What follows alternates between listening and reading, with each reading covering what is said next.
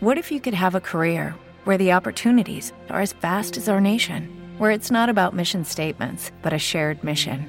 At U.S. Customs and Border Protection, we go beyond to protect more than borders from ship to shore, air to ground, cities to local communities. CBP agents and officers are keeping people safe.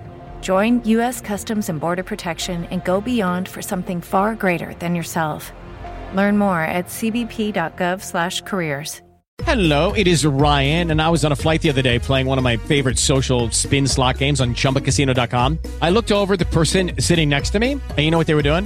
They were also playing Chumba Casino. Coincidence? I think not. Everybody's loving having fun with it. Chumba Casino is home to hundreds of casino-style games that you can play for free anytime, anywhere, even at 30,000 feet. So sign up now at ChumbaCasino.com to claim your free welcome bonus. That's ChumbaCasino.com and live the Chumba life. No purchase necessary. BGW. Void were prohibited by law. See terms and conditions. 18 plus.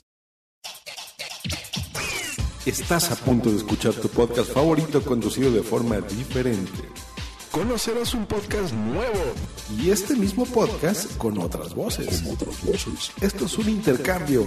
Esto es el Interpodcast 2016.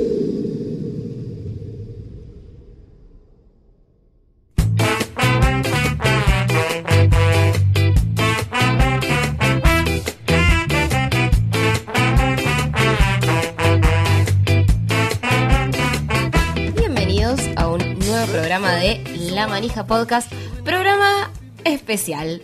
Como siempre, quien les habla, Julieta Cáceres. A mí me acompaña el señor Javi Masikov. Pero hoy vamos a estar haciendo un programa diferente. No vamos a hablarte de series, no vamos a hablarte de películas, tampoco vamos a hablarte de cómics. ¿De qué vamos a estar hablando?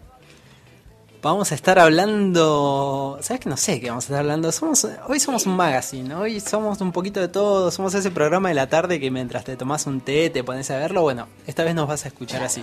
¿Y por qué nos van a escuchar así? Porque hoy no somos solamente la manija, hoy somos Invita a la manija. Hoy vamos a estar eh, ocupando el rol de Invita a la casa, que es un podcast madrileño. Que nada, que está hace un montón de tiempo, ya van como por la cuarta temporada, una cosa así re loca. Estamos en el marco del Interpodcast, para los que no sepan qué es, es un evento en donde vos te anotás, te meten en un barril con un montón de otros podcasts y te van mezclando y te toca otro. Y por un programa especial tenés que copiar ese formato y nada, y jugar un rato a que sos otro podcast. Así que hoy somos Invita a la Manija. Claro. Hoy estamos imitando el estilo de los chicos, hoy estamos imitando, imitando también sus secciones. Es un programa muy interesante, búsquenlo. eh, los encuentran en invitalacasa.blogspot.com. Tiene ya creo que 46 episodios más o menos. Eh, todos los programas hablan de diferentes cosas, ellos son un magazine, entonces tienen diferentes secciones, te hablan de comida, te hablan de ocio, te hablan de eh, apps y tecnología y desarrollo. Así que es un programa muy interesante. Y a nosotros además, como estamos en el marco del Interpodcast, a nosotros también nos va a imitar otro podcast. Un podcast que además es amigo, el que queremos mucho. Es verdad, un podcast que yo personalmente disfruto un montón. Eh, los amigos de la Tortulia, desde Uruguay, nos van a- desde Uruguay barra Panamá, porque bueno, están medio así como en cada parte del mundo. Eh, nada, van a estar hablando un poquito por ahí de cines y series y cosas que les gusten a ellos. Eh, esperemos que disfruten de este programa que estamos haciendo nosotros, del programa que va a imitar Invita a la Casa, porque les tocó un terriblemente buen podcast, que es Conciertos en el Living, o sea, un podcast muy musical donde hay bandas invitadas y todo, y que disfruten de la tortulia, o sea, hablando un poco de manejándose un rato. Claro, bueno, a la, a la Tortulia la encuentran en tortuliapodcast.wordpress.com. Igual después les vamos a dejar todos los links a las páginas y a los sitios de los chicos. Y bueno, hecha la introducción, pasamos a la escaleta en la que les vamos a hablar de las secciones que vamos a tratar hoy.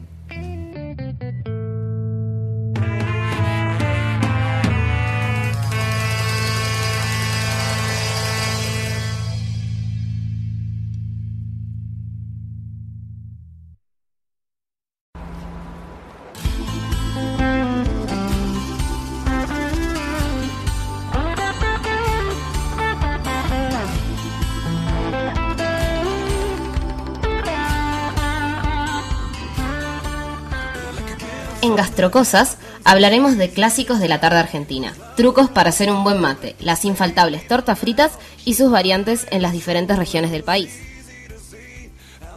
En el chupito Vamos a conversar con el periodista Matías Zaya, desde Rosario y acerca de la industria del gaming en nuestro país. Y para cerrar, en Nubes y Drones estaremos charlando de Uber, la app que brinda servicio de transporte y que está provocando un fuerte debate en Argentina. Sin más, les damos la bienvenida a esta edición especial de La Manija Podcast.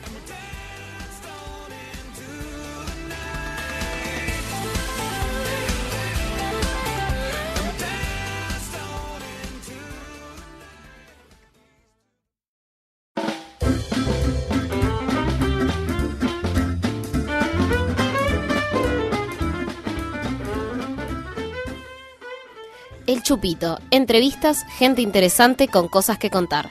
Preguntas y algunas respuestas. Conversaciones junto a una taza de café o un té. ¿Qué es un chupito? Stoppez mon cri et long discours, voici l'histoire du petit Charles qui n'avait alors que 15 ans lorsque son cœur fut... Sección El Chupito. Eh, complicada sección porque teníamos que traer un invitado. Medio que no sabíamos a quién traer. Ya habíamos invitado a bastante gente, no podíamos volver a decirle. Y no daba meter a alguien relacionado con el mundo del cine porque es de lo que hablamos siempre y la idea era hacer algo Había diferente. que cambiar de ambiente. Así que le pregunté a él si tenía ganas de venir ahí, responder algunas preguntas, charlar un rato. Me dijo que sí, muy amablemente. Es, nuestra primer, eh, es nuestro primer invitado vía Skype. Es la primera vez que lo hacemos. Él está en Rosario, él es rosarino, periodista de oficio, según sus propias palabras. Eh, nada, trabaja en Central Mutante, tiene un canal de YouTube. Así que eh, íbamos a decir es youtuber, pero no, no es youtuber. No. Es como que queda- Youtuber nos suena a chicos que hacen videos. No tenemos nada en contra de los youtubers, pero nos suena a chicos que hacen videos graciosos. Y yo tengo esa imagen, por lo menos, de youtuber, onda Marito Baracus y compañía. Claro, entonces es como que esto es un poco más. Sí. Es un gran conocedor de la industria del gaming nacional. En su canal de YouTube, en Puro Games, se encargan de trabajar con eso y de fomentar y mantenerte informado sobre la industria del gaming acá. Es el señor Matías Saya, que está del otro lado. ¿Cómo estás, Mati? Hola, ¿cómo estás, Javi? ¿Todo bien? Hola, Julieta. Buenas. La verdad Eh, que me gustó mucho la presentación que, que me hicieron. está Ahora se me acaba de inflar el pecho un poco más. Qué bueno, qué bueno. Y eso que no probamos a hablar en gallego todavía, en español, perdón. Se- te comento para vos que en realidad no sabías. Eh, es un programa muy especial porque nosotros estamos copiando un formato de España. Eh, nada, es- estamos en el Interpodcast, que es como un evento grande en donde se mezclan los distintos podcasts y te toca copiar el formato de otro. A nosotros nos tocó un podcast de español que es un magazine y siempre tienen invitados. Así que dentro de un rato vamos a estar hablando con acento Con español acento y todo. español, tratando por lo menos. Bien. Bien, me voy a, voy a escuchar todo el programa. Va a ser un programa medio raro. Eh, Mati, Puro Games. Yo te conocí por Puro Games. Yo era, ah, es el chico de, de YouTube, ahí está. Contale a la gente qué es Puro Games para el que por ahí no estaba tan familiarizado. Tan familiarizado. Bien. Eh, Puro Games es un programa de video. eh, justamente ahí está la diferencia en que vos decís con los youtubers, porque para mí yo no me considero youtuber, sino que es un programa de televisión en formato en YouTube, digamos. eh, en donde hablamos de todo lo referido a la industria no solo nacional, sino también latinoamericana eh, de videojuegos, eh, en donde hacemos mucho énfasis en el trabajo del desarrollo y, más que nada la, publicación, o sea, la prensa por ese lado, digamos. Eh, Ajá. ya llevamos cuatro años trabajando en esto y bueno, es un proceso eh, muy largo, pero al mismo tiempo se aprende un montón. Eh, es, es- es la verdad que está, está muy bien y bueno, uno empieza a conocer eh, todo lo que va pasando de de a- del otro lado de la, de la industria latinoamericana, donde de a poquito está creciendo y me parece que está cada día siendo más importante. Eh, sí, empezaron siendo dos, ahora ya son tres, ¿no? En el canal. Sí, no, la mira, te cuento un poco cómo arrancamos. Eh, la idea es así, yo ya venía participando, ya hace, me había participado hace unos meses ya en Central Mutante, y en uno de, las- de los programas se me ocurrió, justo estaba viendo que había unos eventos relacionados con el desarrollo, yo todavía no conocía casi nada, eh, y se estaba haciendo eh, la Game eh, Work Jam, que la Game Work Jam es un evento en donde un grupo de desarrollos de cada, de cada sede, digamos, de cada lugar, de cada ciudad donde se interesan en el desarrollo, se juntan eh, y hacen participar a la gente interesada que por ahí no tenga conocimientos relacionados con el desarrollo, pero por ahí, no sé, algún game design, alguna persona que sepa de programar, y bueno, eh, la verdad que el evento me había parecido muy interesante. Invitamos a algunos de los chicos para el programa para que vengan a contar al programa radio en ese momento. Entonces yo en ese momento pensé, digo, estaría, estaría bueno armar algo en video con esto, relacionado con los juegos. Eh, yo obviamente fui muy fanático de, de nivel X, creo que la mayoría de nosotros crecimos con, Sí, sí, con somos la X. generación de nivel Y- X. y- claro, somos de, la- de esa generación. Y mm, empecé a charlarlo con un compañero de, de periodismo que estudiaba con periodismo conmigo y le tiré la idea. Le digo, che, ¿a vos te coparía este, hacer un programa, ver qué onda, ver cómo funciona, juntarnos? Eh, y el loco se copó. La verdad que la pegué porque Cristian es uno de los que más labura en el, en el programa. La verdad que eh, hace un buen trabajo. Y bueno, nos empezamos a juntar primero en, en la casa de Cristian. Yo creo que igual la recomendación es que los primeros ocho programas no los vean. O sea, hagan de cuenta que no existen. Realmente, Era el prototipo. era- Bueno. nos estábamos juntamos, probando. nos juntamos a grabar en la casa de él, agarramos una esquina de la casa, eh, pegamos un par de afiches y, y ahí salía el programa, que fue como, bueno, fue un experimento al principio, porque los programas eran muy cortos, tenían un formato más noticioso, más, más corto, y, y bueno, la verdad que apestábamos mucho. Pero bueno, con, con el correr del- de los programas empezamos a notar que nos, nos parecía mucho más interesante hablar de, de, lo que iba pasando acá, porque nos empezamos a contactar con algunas personas, vimos que se estaban desarrollando juegos y al segundo año, al segunda, a la segunda temporada, que igual la primera temporada fue muy corta porque la hicimos, cerramos la primera temporada, eh, me junté, justo yo tenía un amigo, Alfredo, que es el productor de, Puro Games, y mm, bueno, no- nos juntamos a hablar, él, tenía, él tiene en su casa un estudio, eh, también muy, muy así trabajado a pulmón, pero la verdad que con el tiempo lo fuimos reformando. Inclusive ahora, si, si ven los últimos programas, eh, en esta última temporada el estudio está increíble, está muy zarpado. Eh, ya es un estudio súper profesional. Eh, la escenografía del año pasado la, la habíamos hecho eh, nosotros, pintando, agarrando pintura, hicimos todo, costó un montón. Inclusive un día antes de arrancar con la primera, con la temporada, la tercera temporada, uno de las de las paredes de la escenografía se cayó. Y, tuvimos cualquier cosa. Eh, pero bueno, logramos solucionarlo como pudimos, viste, lo atamos con alambre, lo, lo Sí, atamos sí. ahí y, y lo solucionamos. Y bueno, eh, con el tiempo que arrancamos en el programa, eh, nos empezamos a enterar de toda la movida de, de lo que pasa en Argentina y en, Latino- y en Latinoamérica de videojuegos. La verdad que no conocía nada y con, con el tiempo empezamos a ver que hay un montón de eventos, un montón de gente en, todas partes, que de la Argentina por lo menos y de Latinoamérica también, que, muy a pulmón, porque en realidad la industria latinoamericana se basa más o menos en lo indie. Hay muy pocos proyectos que tienen ya una cuestión más eh, de juegos AAA. Eh, el, el caso más importante ahora es el juego Master of Orion, eh, que bueno, es un juego que fue tercerizado por una empresa acá en Argentina y que eh, inclusive una de la- las voces de alguno de los personajes fue un juego de estrategia muy conocido que, bueno, está en una versión nueva. Una de las voces de los personajes inclusive la hizo Mark Hamill. ¿Eh? Este, Así que fíjate lo que es, Está o sea, bastante bien. Sí. ¿Cómo? Un- Sí, sí, sí, Un es- gran nivel. Que te, que te haga la voz Mark Sí, sí, sí. Hamill es el Joker. Es el Joker poniéndote No. la voz a un juego. Además, Claro. acá- no, estamos trabajando en un juego que Claro. tiene, tiene las voces de Mark Hamill. Sí, ya que- está. Sí, sí, es ¿Qué más que querés? ¿A qué más puedes aspirar? puntitos, sí. Justamente Sí, sí, eso sí, yo te iba a preguntar en realidad, porque Sí.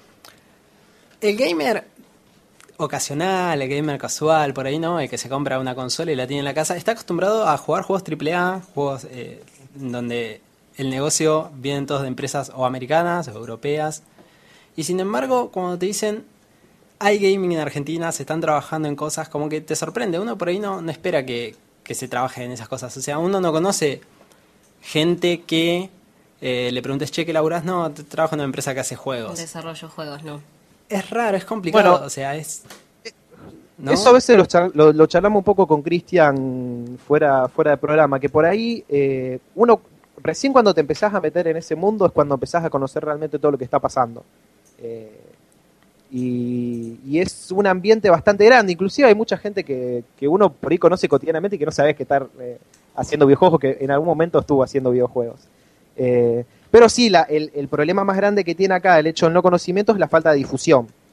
Eh, porque lamentablemente, como son todos estudios independientes, que por ahí se, se fundan y algunos se van, otros vuelven, o por ahí no hay plata, eh, no tienen manera de difundir su- sus proyectos, o sea, por ahí que salgan en diarios, porque no, no, no tienen presupuesto para eso. Inclusive hasta como son estudios de una o dos personas, hasta a veces casi que les cuesta dedicarse a- a- al trabajo del, de community manager, digamos, de promocionar su producto.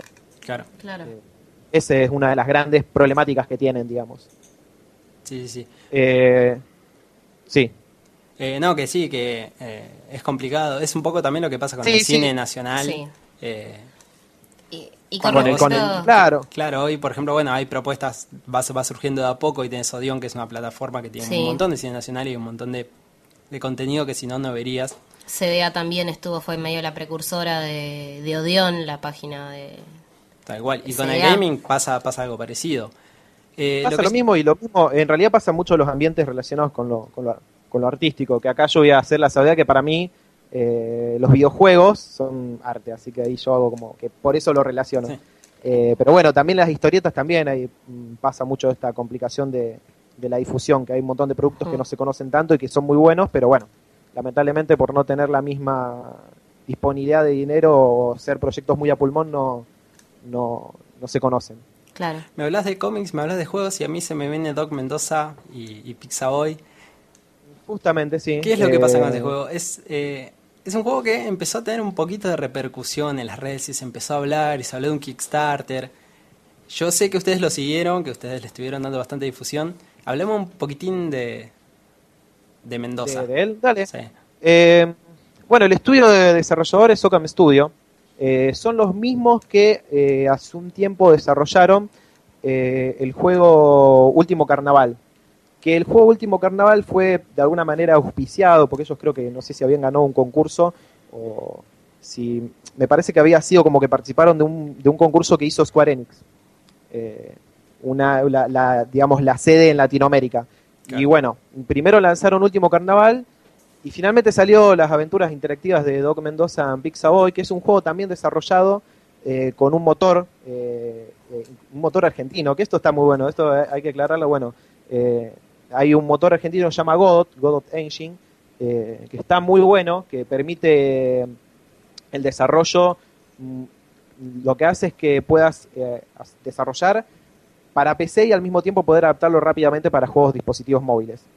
Eh, es un juego que estuvimos buenísimo. siguiendo mucho tiempo. La campaña de Kickstarter lamentablemente fracasó, más que nada por problemáticas mm, que, hay en muchos proyectos que por ahí se lanzan en Kickstarter que a veces eh, no tienen el gancho para que, para que puedan ser promocionados o por ahí mala suerte o a lo mejor en esa semana, creo que en la semana que había salido la, el Kickstarter de, de Doc Mendoza en Pixabay habían salido como tres o cuatro Kickstarter importantes más. Claro, fue un error de timing. Pero bueno. Mm, Sí. Este, que eso, eso es una de las problemáticas que hay en Argentina, eh, que por ahí los, los- los- se tienen que poner de acuerdo porque si se lanza un crowdfunding, una campaña de financiamiento muy cercana a otras campañas de otros juegos, eh, por ahí es muy probable que el juego fracase. Claro. Eh, porque la gente no, no tiene la disponibilidad de poder pagar eh, tanta cantidad de dinero en, en tan poco tiempo, digamos, eh, por ahí aportar en tantos, en tantos juegos. Eh, no sé si tuviste oportunidad de jugarlo, ¿no? ¿Lo, lo- lo jugaste vos al juego o no? ¿O Lo- viste un poco más de...? de- Lo estuve checando por noticias, eh, sí, lo probé, así lo anduve testeando un poquitito. No tuve todavía el tiempo Sí. como para dedicarme al juego.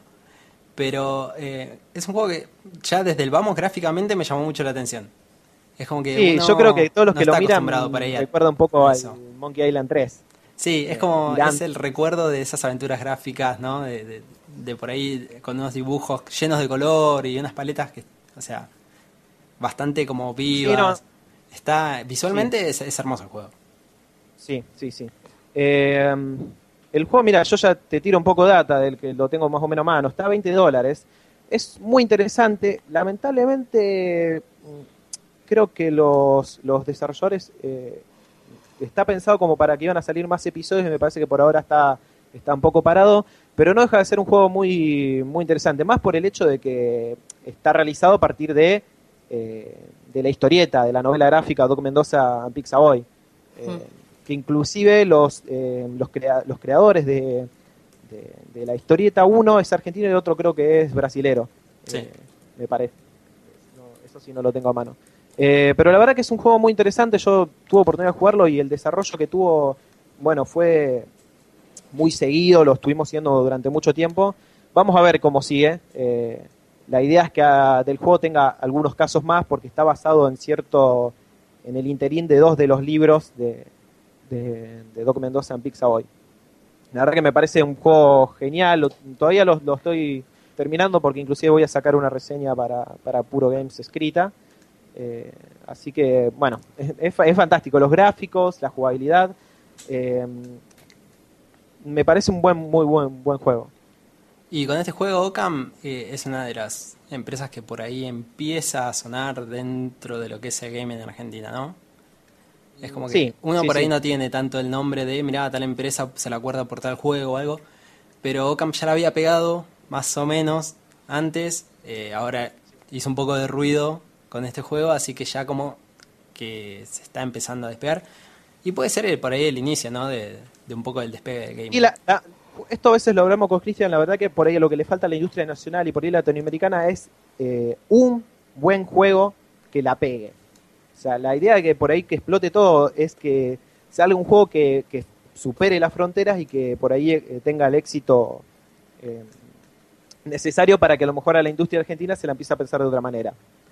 Eh, si querés te puedo nombrar algunos de otros juegos que, que están disponibles, que salieron inclusive hace muy poco, que uno es Blue Rider, no me sé está, si me respondiendo a las preguntas antes de que Sí, te las sí, haga. sí, Yo estamos justo ahí, era ¿no? como que nosotros teníamos armado esto y vos ya Sí. al genio ahí al toque él se, se anticipa.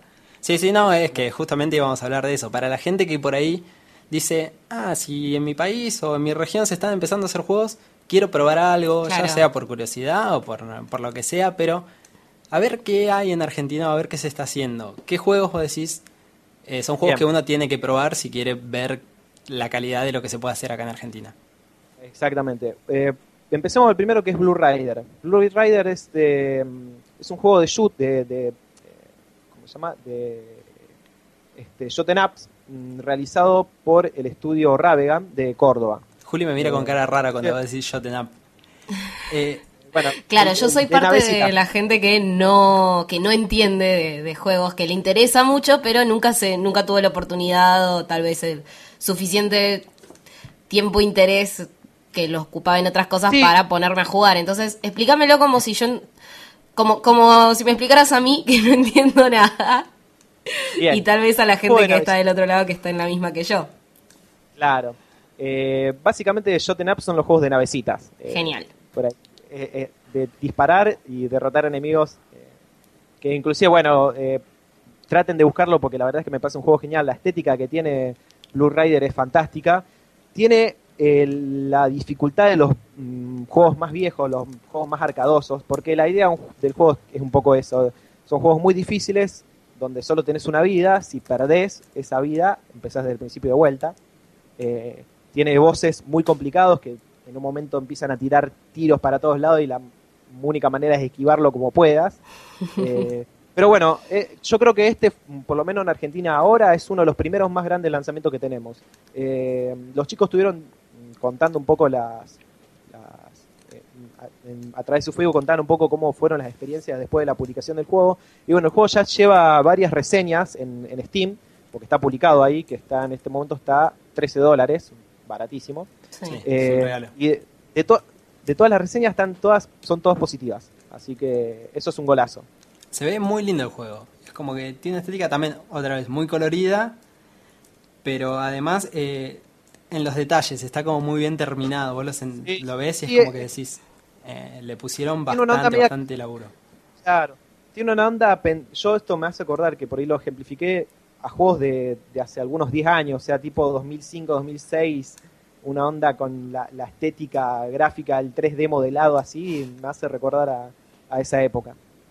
Eh, te tiro otro, otro título más de otro juego que también se lanzó hace muy poquito, que es My Tower, My Home, del estudio 80 Box.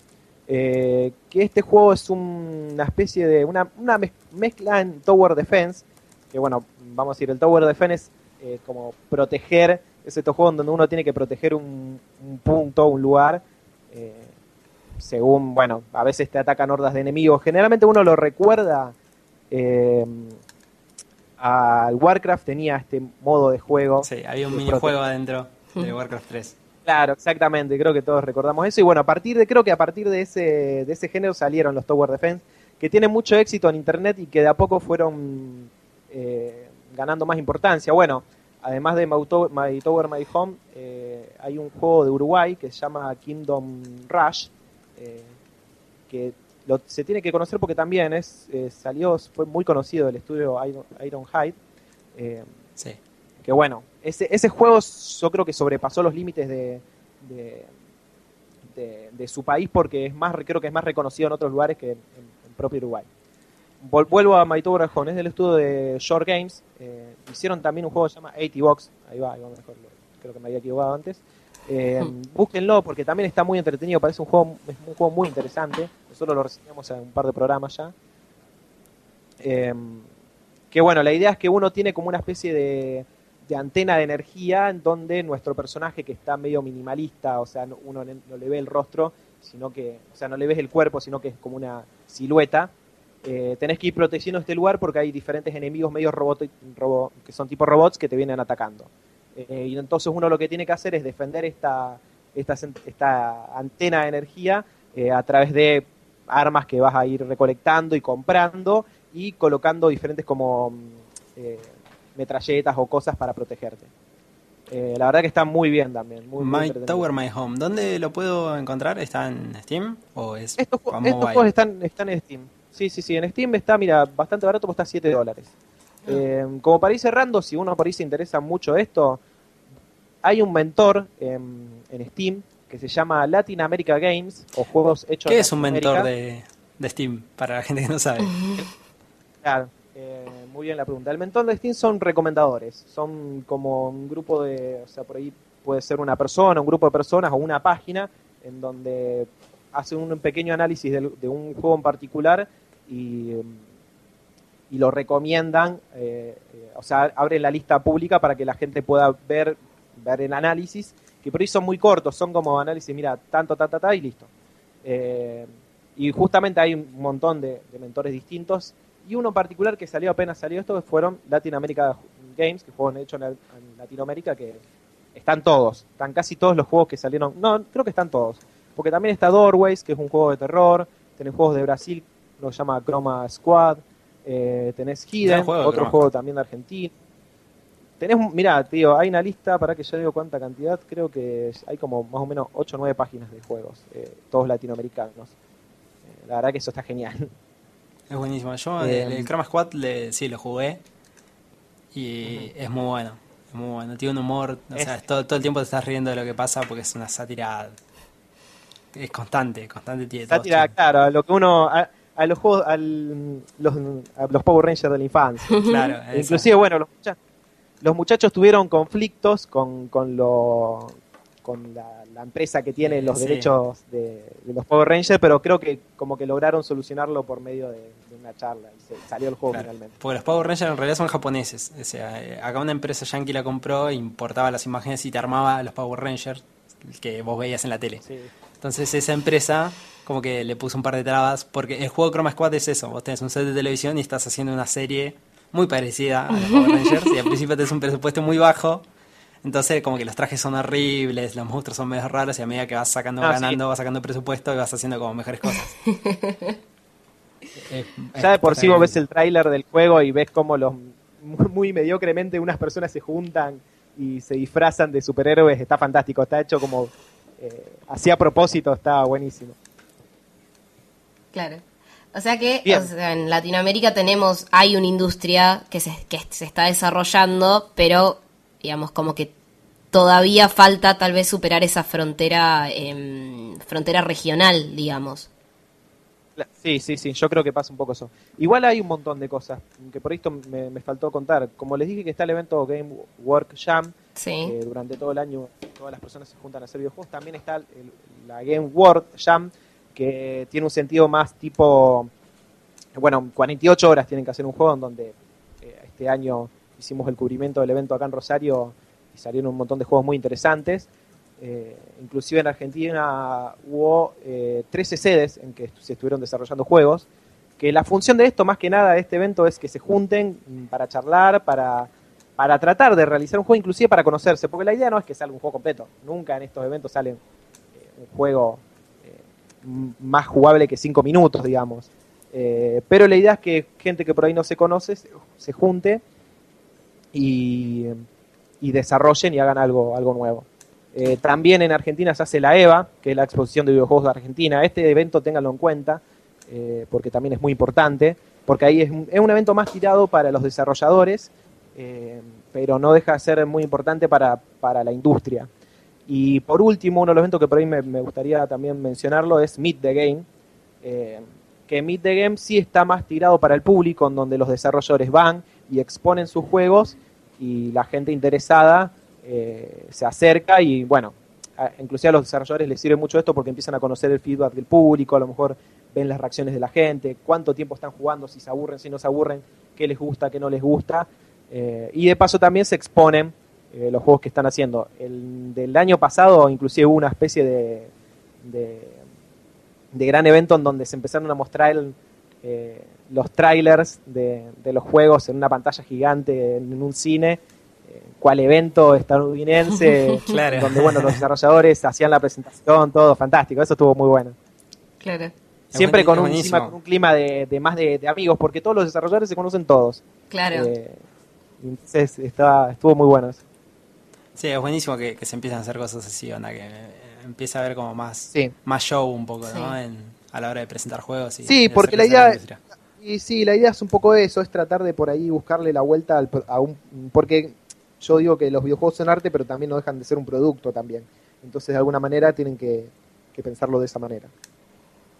Claro. Buenísimo. Entonces, eh, re- sí, repasemos muy, muy, muy rápido. Me dijiste Meet the Game, me dijiste el EVA eh, y las Jams. ¿Cuándo? Eva, ah, ah, sí. No, que, que- ¿cuándo es la próxima? Y la- las Porque yo te conocí así, yo te conocí, en- eh, él venía a cubrir acá la Jam, entonces bueno, hubo una fiesta en común, él estaba en Buenos Aires, está bien, pasábamos, nos vimos, nos saludamos y nos conocimos así, él venía a cubrir una Jam. Eh, en Sí, materia de yo Jams, justamente estaba viajando para eso. ¿qué, qué es lo que se viene? eh, ¿Cómo? ¿Qué es lo que se viene en materia de Jams? ¿Cuál es el que vos digas? Mirá, Presten atención a esto. va a venir esto para la persona que está curiosa, parece que dar ahora- una vuelta. Este fin de semana, eh, desde Mendoza, eh, motivaron a la One Click Jam, eh, que es un evento en donde la idea es hacer juegos de un solo clic, pero la temática de esto, que es lo más interesante, es que la, idea que sea solo un clic es por, por- para juegos para personas con capacidad diferente o con personas que por ahí no puedan, no puedan ten- tener la oportunidad de, de- de, digamos, de, de- de usar mucho, o sea, de, de- de jugar mucho, digamos, entonces estos juegos permiten ir por, un poco por ese lado. Eh, siempre las, las Jam le buscan la vuelta más social, más pensando en una cuestión de, de utilidad distinta, que eso, eso está muy bueno. Claro. Y bueno, a toda la gente que quiera que quiera meterse en el mundo de- del desarrollo, la- la- en, en Capital se está empezando, creo, no sé si ya arrancaron la- las, las Game World Jam de, ese- de- de ahí, pero bueno, en cada provincia se están empezando a organizar, así que lo que te recomiendo es que si te interesa, que te acerques, que hay inclusive la, eh, la página de las Game World Jam en Argentina, es Game Work Jam Argentina, y ahí van a tener la data de, de los eventos y de cuándo empiezan y de dónde se hacen. Excelente. Buenísimo. Entonces, hay gaming en Argentina, hay una industria. Si estás interesado, búscala porque hay cosas muy copadas. Te, te tiramos juegos, te tiramos páginas, eventos para que vayas. Queda en uno empezar a moverse también. Pero, apoyar la industria claro, nacional. El negocio está. Mati, eh, no te robo Si no, más bueno, se- tiempo. Se, miran, al- Sí, sí, decime, Sí. decime. si no, se miran algunos capítulos de, de Puro Games, que ahí, bueno, contamos un poco de, todo lo que pasa. Eso iba. Eh, me estuvo anticipando todo el Desde día. ese Eso programa, iba. claro, Eh, ¿Cuándo vuelve? ah, ahí tiré la, el chivito. ¿Cuándo vuelve Puro Games? With Lucky Land slots, you can get lucky just about anywhere. Dearly beloved, we are gathered here today to. Has anyone seen the bride and groom? Sorry, sorry, we're here. We were getting lucky in the limo and we lost track of time. No, Lucky Land Casino, with cash prizes that add up quicker than a guest registry. In that case, I pronounce you lucky. Play for free at LuckyLandSlots.com. Daily bonuses are waiting. No purchase necessary. Void were prohibited by law. 18 plus. Terms and conditions apply. See website for details. Lucky Land Casino asking people what's the weirdest place you've gotten lucky? Lucky? In line at the deli, I guess? Aha, in my dentist's office. More than once, actually. Do I have to say? Yes, you do. In the car before my kids' PTA meeting. Really? Yes. Excuse me, what's the weirdest place you've gotten lucky? I never win and tell. Well, there you have it. You can get lucky anywhere playing at LuckyLandSlots.com. Play for free right now. Are you feeling lucky? No purchase necessary. Void where prohibited by law. 18 plus. Terms and conditions apply. See website for details. Ya volvimos. Estamos ya. Yo salió el tercer episodio. eh, tercer programa. Si lo Genial. quieren encontrar, pu- pueden buscar Puro Games OK en internet. También, bueno, tenemos nuestra la página de, de Facebook, que es Puro Games. Ahí le ponen me gusta. Y bueno, eh, si no les alcanzó con los que le dije yo, que por ahí me faltó información, desde el programa van a tener toda la información de todo lo que está pasando. Inclusive, bueno, la página eh, dejamos data de, de todos los eventos que se hacen durante el año. También nosotros no solo hablamos de los, jue- de los juegos y los desarrolladores, sino también de los músicos. Entonces también hay una lista de todos los músicos latinoamericanos de los que nosotros por ahí hablamos. Porque los programas están musicalizados por, por músicos de videojuegos y también Genial. tienen toda esa data. Y bueno, vean el programa que ahí van a estar enterándose de todo lo que va pasando durante el año. Buenísimo. Genial. Eh, chicos, vean puro bien porque posta está bueno. No son programas largos, es como que los te pasan así al toque. Y ahí posta que hay muy buena data. Mati, eh, te libero. Muchas gracias por estar acá. Sé que tenías que Bien. trabajar, que estabas No, con ocupaciones. Eh, te hiciste el huequito, así que gracias posta. Te lo agradecemos Eh, desde la manija y desde bueno el especial de Invita, a la, casa. manija. Invita a la manija hoy. Personalmente, Creo que, me, verte. creo que me, nos desplayamos mucho. No, no, No, pasa hay nada, problema. genial, Hablamos de algo además que estaba buenísimo, así que no pasa nada. Hay que darle espacio a estas cosas. Perfecto. Totalmente. Eh, nada, personalmente espero verte cuando andes por Buenos Aires. Nada, avísame y, y nos juntaremos. Dale, dale, muy pronto. Yo creo que voy a tratar de, de ir muy pronto allá. Así que nos Mm. vamos a ver. Buenísimo, Mati. Muchas gracias, eh. Adiós.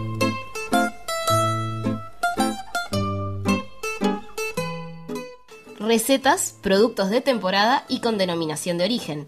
Libros de cocina, bares, qué lugares. Restaurantes, consejos. Dulce o salado. Mmm, qué bueno. Rico, rico, rico. Gastrocosas. Hoy en Gastrocosas les vamos a hablar de los secretos de un buen mate y la magia de las tortas fritas.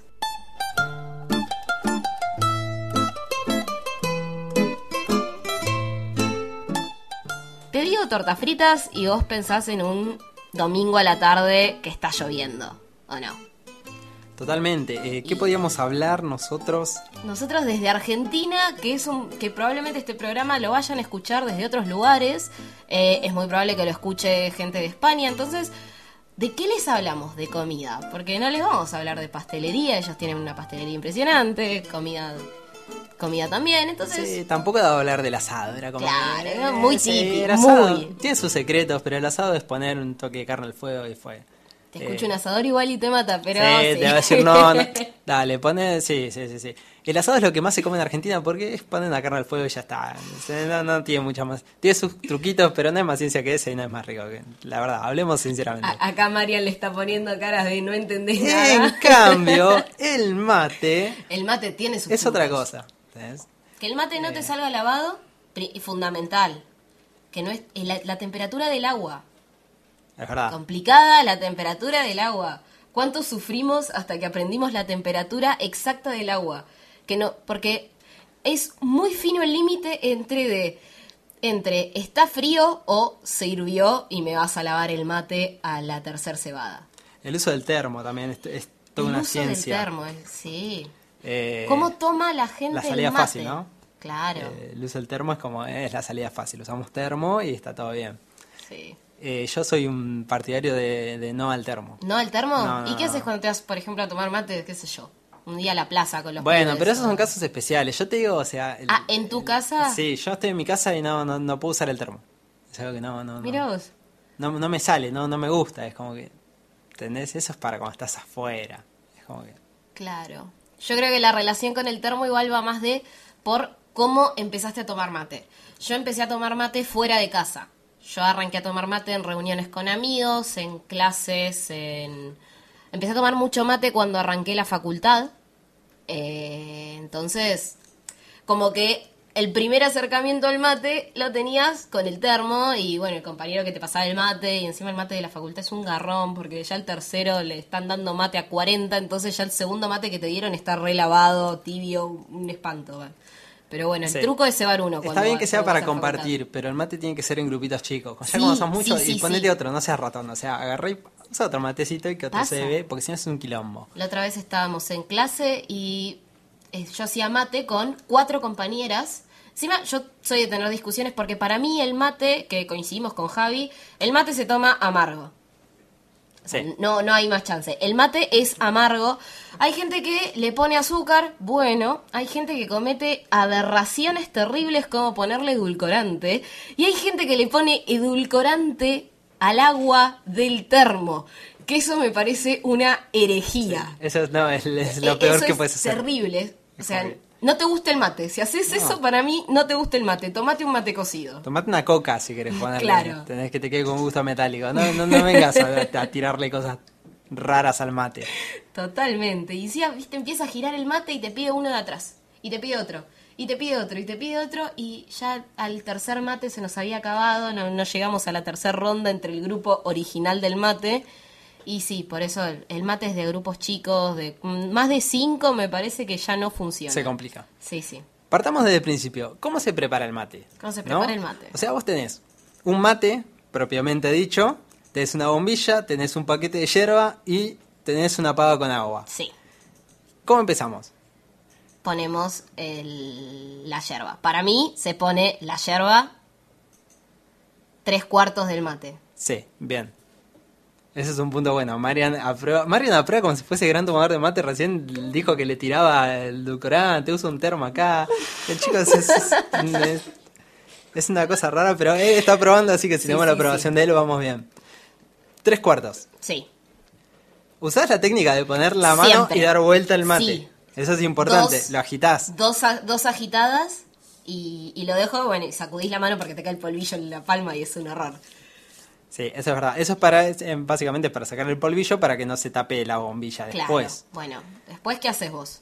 Yo lo que hago es, cuando lo voy a dar vuelta, Sí. cuando lo pongo otra vez, ¿cómo decirlo? No dejo que la hierba quede como La paralela al piso. inclinada. La hierba queda, adentro del mate queda como inclinada. Bien. Tiene que quedar bien. así. Vamos coincidiendo.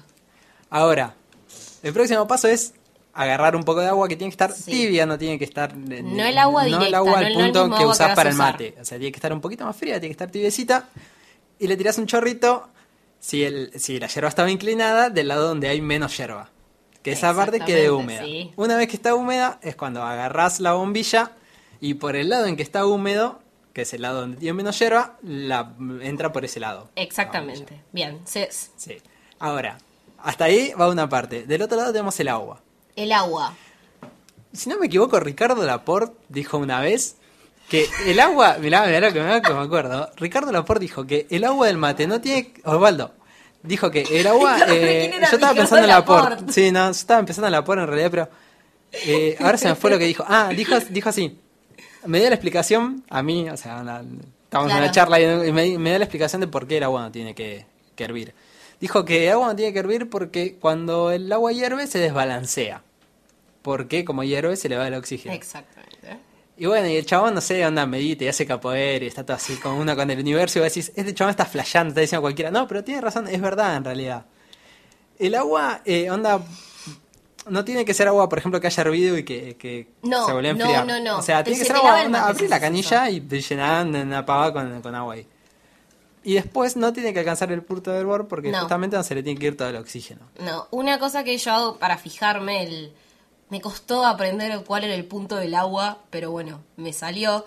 Eh, la pones en la hornalla con fuego, nunca el fuego más fuerte porque lo más probable es que se te hierva, o sea, te diste vuelta dos segundos, volviste a estar, el agua hirvió. Eh, cuando empieza a hacer burbujitas, que ves que, o sea, destapas la pava y ves que empieza a hacer como ese espiral de burbujitas chiquitas que salen para arriba, para mí ese es el punto del agua. O sea, cuando le empezás a calentar, empieza a empieza- empiezan a salir burbujitas desde abajo, muy, muy, muy chiquititas, que empiezan a subir onda espiral. Para mí ese es el momento justo. Nada eso de andar probando si te quemas o no. Lo más probable es que te quemes. O sea, es agua caliente igual. Te va, te Sí, va a doler sí, si haces eso. A mí mi tío, que es el que me enseñó, me dijo, sí, vos mirá el agua. Cuando vos ves que hace ploc por primera vez, es como que ahí ya está. Ahí lo, Yo le ¿lo hago acordás? un toquecito Ahí antes Está de eso. perfecto. Pero sí, es- hay que prestarle atención al agua. El momento en el que te fuiste, no, porque voy a hacer algo, volvés, el agua sirvió, lo más probable es que la uses igual y te va a quedar feo el mate. Sí. Además, supuestamente dicen los que saben que cuando el agua está, está hervida, en realidad vos lo que haces, eh, la yerba se infusiona, o sea, es lo mismo que haces como haces un té, y por eso se lava rápido. Claro. Justamente por eso el saquito de té no lo puedes usar más de una vez, porque después ya no tiene gusto a nada. Bueno, con el mate pasa lo mismo. Es, es otro proceso. El agua tiene que estar hervida para el café, ponele, pero no para el mate. El mate tiene que estar un punto menos. Bueno, te- ya tenemos el agua y ya tenemos el mate. Ok.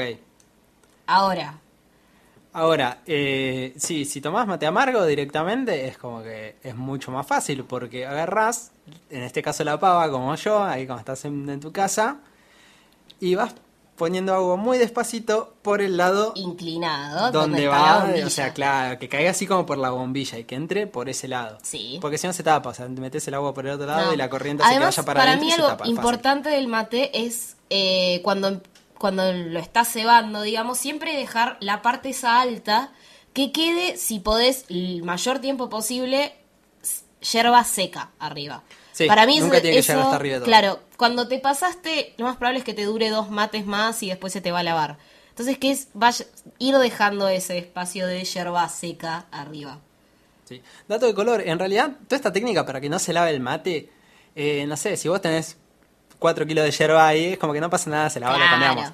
El tema es que en el- cuando, cuando el gaucho allá en el campo, o sea, tomaba mate ahí, eh, eh, la yerba mate era muy cara en su momento, sea, casi como ahora en realidad, pero bueno, Claro, casi, era casi. muy cara en su momento, entonces, no sé, era como que uno iba y compraba eso y, y era un vicio en realidad, era como un gusto que se podía dar, entonces tenía que asegurar la yerba lo más que podía, entonces como que los gauchos científicos ahí del mate se dieron cuenta de que si el agua no hervía se iba, te iba a durar un toque más y te armaron todo este ritual para el, para el proceso del Sí, mate. sí.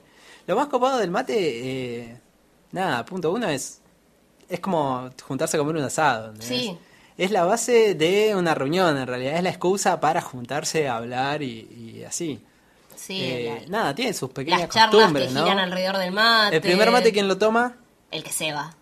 Claramente, porque es, o sea, onda que mate vos y después pasas el al otro. Totalmente. ¿entendés? Además, muchas veces el primer mate es recontra amargo. Sí, es el más fuerte de todos. Es fuerte. Eh, Eh, sí, el que se va. O sea, si vos te juntás con alguien, se va el primer ba- mate y te lo da vos, ya está, no, no te juntes más. No- Esa persona no es un buen amigo. No es- una persona con la que te convenga juntarte. Y otra de las cosas es que nunca se dice que no un mate. Cuando vos no querés más, Se dice gracias. sí. Es una costumbre media rara, pero uno se, uno se acostumbra mucho a eso. Es como que uno dice, qué volver, decir que no. Sí, y sí. después como que uno va creciendo y se acostumbra a decir que no, no, se dice gracias Sí. y toda esa cosa, como decir salud cuando alguien estornuda y nadie sabe por qué. Claro. Es como que, no sé, un mate no se le niega a nadie. No, no, no, es gracias. Y me acuerdo que yo cuando arranqué a tomar mate era como gracias cada vez que me daban un mate. Y cuando estaba tomando con alguien, con un compañero que la tenía re clara, el pibe tomaba mate desde antes de tomar chocolatada, creo. O sea, tenía toda la cancha, te hacía unos mates espectaculares, no se le lavaban nunca. Eh, y me dio el mate, em, bueno, tomo, le digo gracias, primer mate que me daba. Siguió la ronda y no me dio nunca más. Y yo le pregunto, che, ¿por qué? Me dice, porque me dijiste gracias. Sí, pero porque te agradecí. Me dice, no, no se dice gracias. Casi que casi me mata. No se dice gracias a no ser que dejes de tomar mate. Y ahí, como, bueno, lo aprendí. no volvió Sí, a pasar. lo aprendés por las malas. Lo aprendés por las malas, claro. Se- me miró con cara de pocos amigos cuando le dije eso. Por un lado tenemos el mate. Eso Por es otro el lado, mate. tenemos lo mejor probablemente que te puede pasar un día de invierno con lluvia, frío. Son las tortas fritas. Tortas, tor- Tortas tor- tor- fritas. Eh, sí, comida que... Juli, ¿cómo la preparás? Porque esto es algo que estamos hablando. yo, Sí, ¿qué onda, porque hay boludo? O sea, diferentes, claro. Para mí es algo muy básico de hacer, es algo muy fácil. Claro, bueno. Tiene sus secretos, pero es algo bastante fácil. Es que es diferente, varía dependiendo de dónde seas. Eh, yo soy de Bariloche, soy de Patagonia, Argentina, y allá las tortas fritas son diferentes a, la- a las porteñas y son diferentes también a las que se hacen en el norte de Argentina. Las tortas fritas yo siempre las co- comí las que eran hechas por mi mamá o las mejores tortas fritas en realidad del planeta son las de las porteras de las escuelas. No me preguntes por qué, pero esas señoras hacen unas tortas fritas increíbles en Bariloche, son espectaculares. La torta frita siempre fue en casa, o sea, masa de pan, la masa de con levadura, o sea, masa con harina, harina Marian, ¿vos normal. levadura para hacer tortas fritas? Bueno, ese ese es el primer paso. Acá Primer es paso, harina, claro, harina, bueno. agua. Este es eh, torta frita patagónica, es harina normal. La mezcla de la levadura, levadura natural, siempre usamos en casa, que es, bueno, haces el, la mezcla para que leve con agua tibia, levadura, cucharada, cucharadita de azúcar, dejas que crezca, eh, se lo agregás a la, a la harina con, con sal, digamos, con poquita sal y lejos además de la levadura, porque si no la levadura se va a morir, no va a hacer la reacción que tiene que hacer y todas esas cosas. Eh, bueno, vas haciendo el bollo, lo mejor es no ponerle aceite, si le pones aceite que sea muy poquito y alrededor del aro, digamos. Eh, bueno, preparás la masa como preparás la masa del pan. La dejás levar un toque, pero no tanto como si fueras a hacer pan.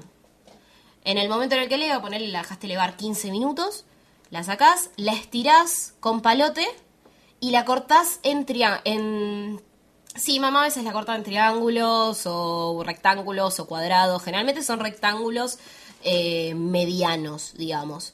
Se cortan, no se deja que vuelvan a elevar y se fríen en grasa. Para mí la torta frita es frita en grasa de, en grasa de vaca. O sea, no, no se hace en otra cosa. Hay gente que la hace en aceite, a mí no, no me gusta en aceite, me, me cae pesada. En grasa además tiene ot- otro sabor. Y se fríen, digamos. Se calienta la grasa, se fríe y bueno.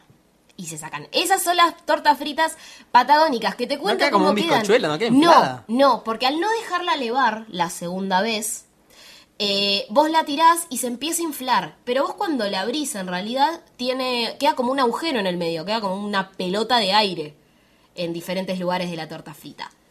Eh, o puede sea, ser, y sí. esa es la torta frita patagónica. ¿Qué pasó cuando me vine a vivir a Buenos Aires? Un día como torta frita, me dice, no, porque bueno, vamos a hacer tortas fritas. Joya, yo estaba re contenta, porque un montón que no comía tortas fritas. Las tortas fritas Hey guys, it is Ryan. I'm not sure if you know this about me, but I'm a bit of a fun fanatic when I can. I like to work, but I like fun too. It's a thing. And now the truth is out there. I can tell you about my favorite place to have fun Chumba Casino. They have hundreds of social casino style games to choose from, with new games released each week. You can play for free anytime, anywhere. And each day brings a new chance to collect daily bonuses. So join me in the fun. Sign up now at chumbacasino.com. No purchase necessary. VGW Group. Void were prohibited by law. See terms and conditions. 18 plus. me las hace mi mamá y mi mamá vive allá, entonces no había. Eh, veo las tortas fritas y... Sí, las tortas fritas, ¿qué, qué es esto? Porque eran unas cosas eh, chatas, redondas, grandes y con, una, con un tajo en el medio. ¿Viste? ¿qué, ¿Qué pasó? A mí me dijeron que había tortas fritas. Son así. ¿Qué? ¿Esas son las tortas fritas sí, son de así, Buenos son Aires? nomás. Claro. Explicá cómo haces vos las tortas fritas. No, básicamente el proceso es el mismo, ahora que lo estoy viendo es muy parecido, el tema es que no le pongo levadura, entonces quedan, muy, o sea, no, no le dan nunca y quedan eh, chatas y nada, la- las fritas en grasa y... Mi vieja sí, o sea, quedan cuadradas porque mi vieja tenía la costumbre de agarrar, amasar, tac, lo tiran, las tiran en la mesa y las, Sí. las corta en cuadrados, por eso quedan cuadradas, se pueden hacer redondas también, es lo mismo. Sí. El secreto estaba en ponerle un agujero en el medio, se lo haces con el dedo, se lo haces con un cuchillo, entonces como que eh, no se infla, no se infla en el medio y no se hace así como redonda. Que es lo Si más es- lindo si de es la bastante- torta frita patagónica. Si es bastante grande se puede inflar en algunas partes, pero a lo general el agujero en el medio es para que no se infle. Claro. Pero nada, es eso, o sea, una torta frita, torta frita es, es justamente es, es un pedazo de masa pedazo con gusto a grasa, frita, porque la verdad sí, es que sí. es esa, pero es buenísimo, y Es es lo la cosa más. más rica que hay. Es lo más. Torta frita se toma con mate. O sea, hay dos maneras. Para mí hay dos maneras de comerla. O con mate o con mate cocido. Yo, para mí una tarde ideal es tarde lluviosa en Bariloche, en mi casa, eh, con una taza de mate cocido con tres cucharadas de azúcar. El, el mate lo tomo amargo, el mate cocido lo tomo hiperdulce. Sí, una pues taza es- enorme es con con tres cucharadas de azúcar y un plato de tortas fritas. Ya está. Y poneme cuatro películas al hilo que no me muevo. Sí. Y en dos segundos, eh, para las tortas fritas con dulce de leche eh, son la cosa más rica que hay. Eh, no, le, no- qué sé yo, no te voy a decir, si vos estás en España escuchándolo, no te voy a decir que hayas a buscar dulce de leche porque es muy complicado encontrar Sí. dulce de leche allá y por lo general no es lo mismo que acá. No. Lo puedes hacer vos y es la cosa más fácil de hacer también. Lo que sí tenés Tenés que tener es mucha paciencia. Sí, y una, si podés, un recipiente de una olla de cobre. Sí, es como que es, es lo mismo, es, como la técnica del pochoclo. Cuanto más básica es el, el- el recipiente, Claro. mejor salen. Con los pochoclos pasa exactamente lo mismo. Totalmente. Tenés 3 litros de leche, tenés un kilo de azúcar. La proporción es esa, es un kilo de azúcar cada 3 litros de leche. Eh, eh, nada, es 3 cuartos, o sea, es una pizquita muy chiquitita de bicarbonato y absolutamente nada más. Después, si le querés poner esencia de vainilla, como le ponen algunos dulces de leches eh, comerciales, Industriales. Queda, queda a criterio de uno.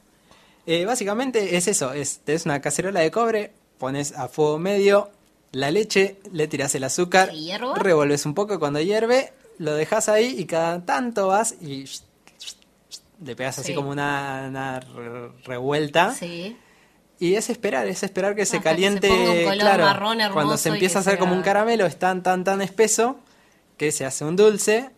¿Cómo saber cuándo está? Agarrá una cucharadita de dulce de leche, la pones en un plato y dejas que se enfríe. Si cuando se enfría vos inclinás el, plato y, y ¿Y como no- que no se cae, chorrea?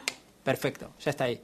Lo sacás, lo podés poner en baño María, onda a fuego muy bajito para que se enfríe un poco más y una vez que ya está más fresco, lo tiras en la heladera, lo dejas ahí a que se ponga más sólido Y vas a y comer tenés dulce de lo leche. mejor del planeta que es tortas fritas con dulce de leche. Tenés tortas fritas. Tenés, no, no me sale decir la No, palabra no, tortas fritas, es, como, es mi trabalengua.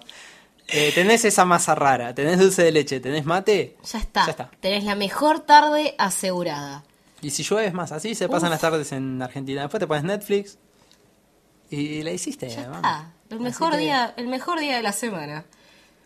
Muy bien. Ahora tengo ganas de comer tortas fritas. Eh, sí, como ahora cuando llegue a casa me voy a poner a hacer. Nos queda una sección, así que nos vamos a ir rápido a la última, a la 2.0, a nubes y drones y... Ya está. Sí.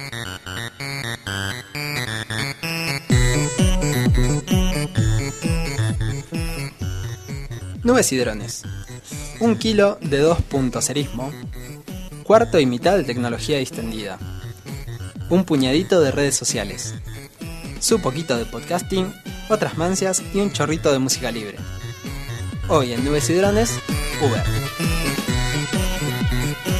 ¿Qué tema complicado el tema de Uber? Complicado, está, eh, fuerte el debate. ¿eh? Como que están pasando muchas cosas muy rápido. Para la gente que es de afuera y no sabe, eh, Uber esta semana empezó a brindar su servicio en Argentina.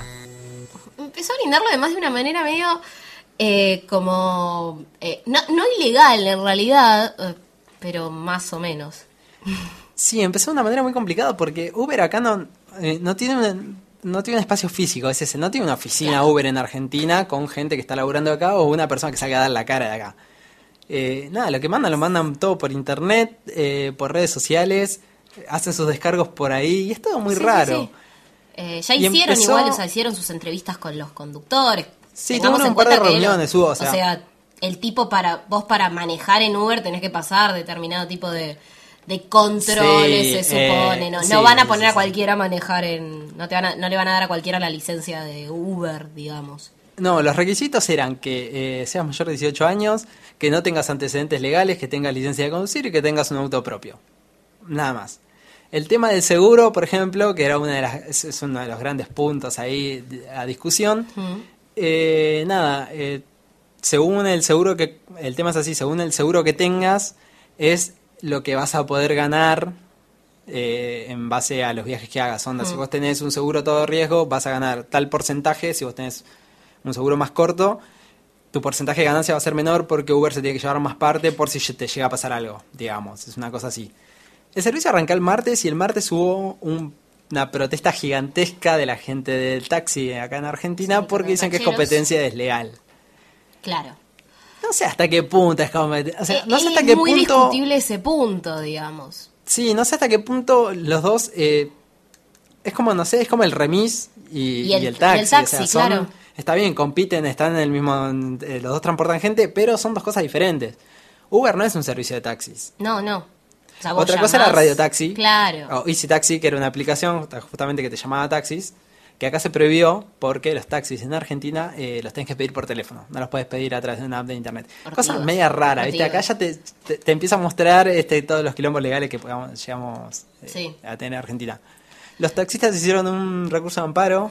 Presentaron, claro, la Y- justicia ordenó un ordenó un cese de las actividades de Uber, o sea, Uber no podría estar operando, se supone que no debería estar operando eh, por bueno, este recurso de amparo que presentaron los tacheros, o sea, está presentado en la en la justicia, digamos. O sea, por cuestiones legales Uber no podría estar operando.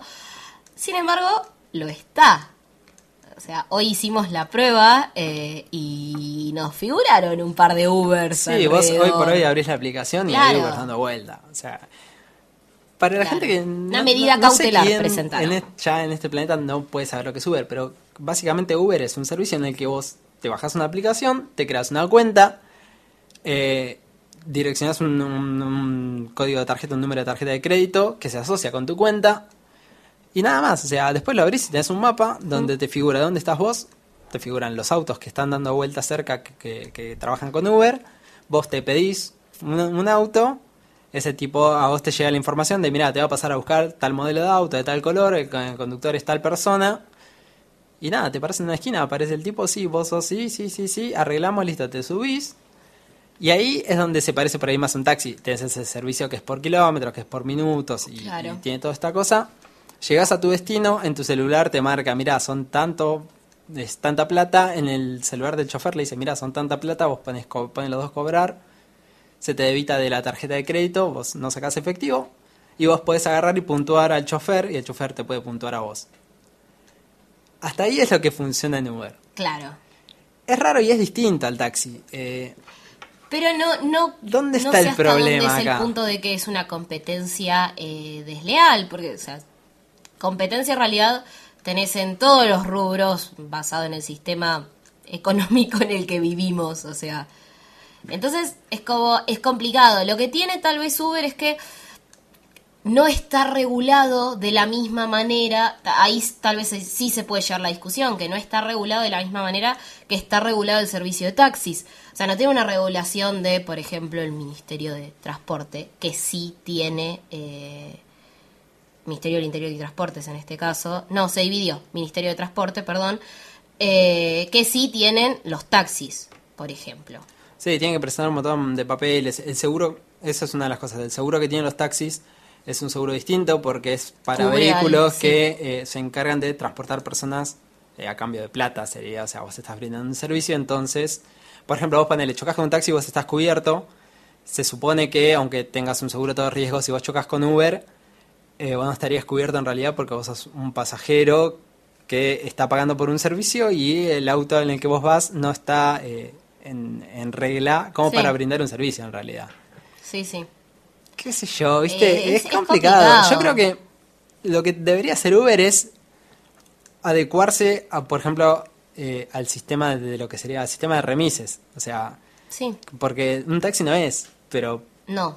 puede ser, o sea, brinda el mismo servicio que un remis, básicamente. O sea, es como que vos lo llamás, viene, te busca, vas y Sí, le se pagás. puede O sea, es como compartir, o sea, hay diferentes Sí, modelos yo de tengo la costumbre de que- yo, se comparten entre, se pueden llegar a compartir entre diferentes pasajeros, eh, tal vez eso ahí es un, supone una ventaja con respecto a, al taxi o al remis, o sea, varias personas, por lo que tengo entendido, pueden viajar en el mismo transporte, se divide la, tenés la opción de dividir la tarifa entre los que viajan. Sí, es complicado. Para mí, o sea, va, que yo, yo tengo la costumbre en realidad, vos me decís un taxi y yo te digo es un auto que vos parás en la calle. Sí. Yo tengo la costumbre de llamar para pedir un taxi. Llamo y pido un remis para eso, que es más barato. Sí. Eh, y vos a Uber no lo parás en la calle. No, no. Ya de por sí es difícil darse cuenta cuando es de Uber, porque como no, no está identificado de ninguna, de ninguna forma, no tiene una etiqueta afuera. No. dice- Y ahí es donde, donde eh, aparecía mi primera duda, porque el gobierno de la ciudad dijo que eh, el sistema de Uber es ilegal y ordenó a levantar el servicio y además ordenó a las grúas de la ciudad de que si ven eh, un auto de Uber, lo levanten. se secuestró un auto eh, el miércoles, ayer 13 de abril, eh, y se le cobró al chofer una multa de 77 mil pesos. Salado. Multa que pagó Uber. Uber Sí, sí, dijo, sí. sí, sí, Juan Carlos Uber dijo, no pasa nada, nosotros te pagamos, está todo bien, no la culpa de nada. Y además dijo que su servicio va a seguir funcionando porque es un servicio que está legal. Y lo que te dice Uber es, acá hay gente que hace transporte y hay gente que quiere ser transportada. Lo- nosotros lo único que hacemos es generar un nexo entre, es para que esas dos personas se puedan venir. Nada Totalmente. más. O sea, nosotros no tenemos autos como eh, trabajando para nosotros. El auto trabaja por sí, nosotros te cobramos un porcentaje por hacerte de nexo solamente. Claro. Y es algo medio raro y medio complicado. No sé cómo funcionará en otros países del mundo el tema de Uber. Tuvo Eh, problemas en todos lados, sí, tuvo en todos lados para instalarse, pero en la mayoría de los lugares pudo instalarse, digamos, después de un par de arreglos, bueno, acordamos esto, yo pongo esto de mi parte, vos pones esto, terminaban encontrando la forma de instalarse. Por lo que vos dijiste, solo en París no pudieron En instalarse. París no, en París hubo un quilombo y... En, los- en París no pudieron. Pero bueno, habrá que ver qué pasa de acá en adelante y cómo sigue el tema Uber. Por ahora vos, o sea, entras a la aplicación eh, y, y lo podés pedir un Uber. Sí, eh, nada, prueben la aplicación y díganos qué tal está. Nosotros seguramente yo este fin de semana seguramente la probaré. Si salgo por capitales como que vaya, me voy a pedir un Uber. Porque no da a pagar un taxi. Pruébenla y díganos qué onda. Eh, acá sí hay una mafia muy grande en todo este sindicato de taxistas. O sea, es complicado. Así que vamos a ver cómo sigue la historia. Uber llegó a Argentina, hasta ahora tiene sus problemas, pero está funcionando. La gente está re feliz con Uber. Sí, los que usan Uber están contentos. Así que veremos cómo sigue todo esto. Sí, sí.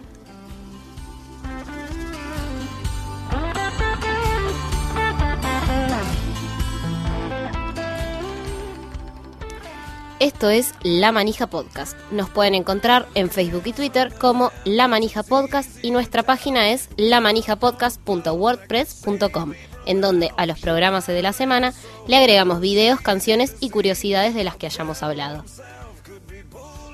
Nos pueden encontrar en Facebook y Twitter como La Manija Podcast y nuestra página es lamanijapodcast.wordpress.com, en donde a los programas de la semana le agregamos videos, canciones y curiosidades de las que hayamos hablado. Si te gustó el programa, pasate por iTunes, danos unas estrellitas y escribinos alguna reseña, así nos ayudas a llegar a más personas. A nosotros nos encuentran en Twitter como arroba Javi Rocket y arroba Juli Cáceres. Buena semana y nos encontramos en el próximo programa de La Manija Podcast. Ahora los dejamos con el tema de cierre.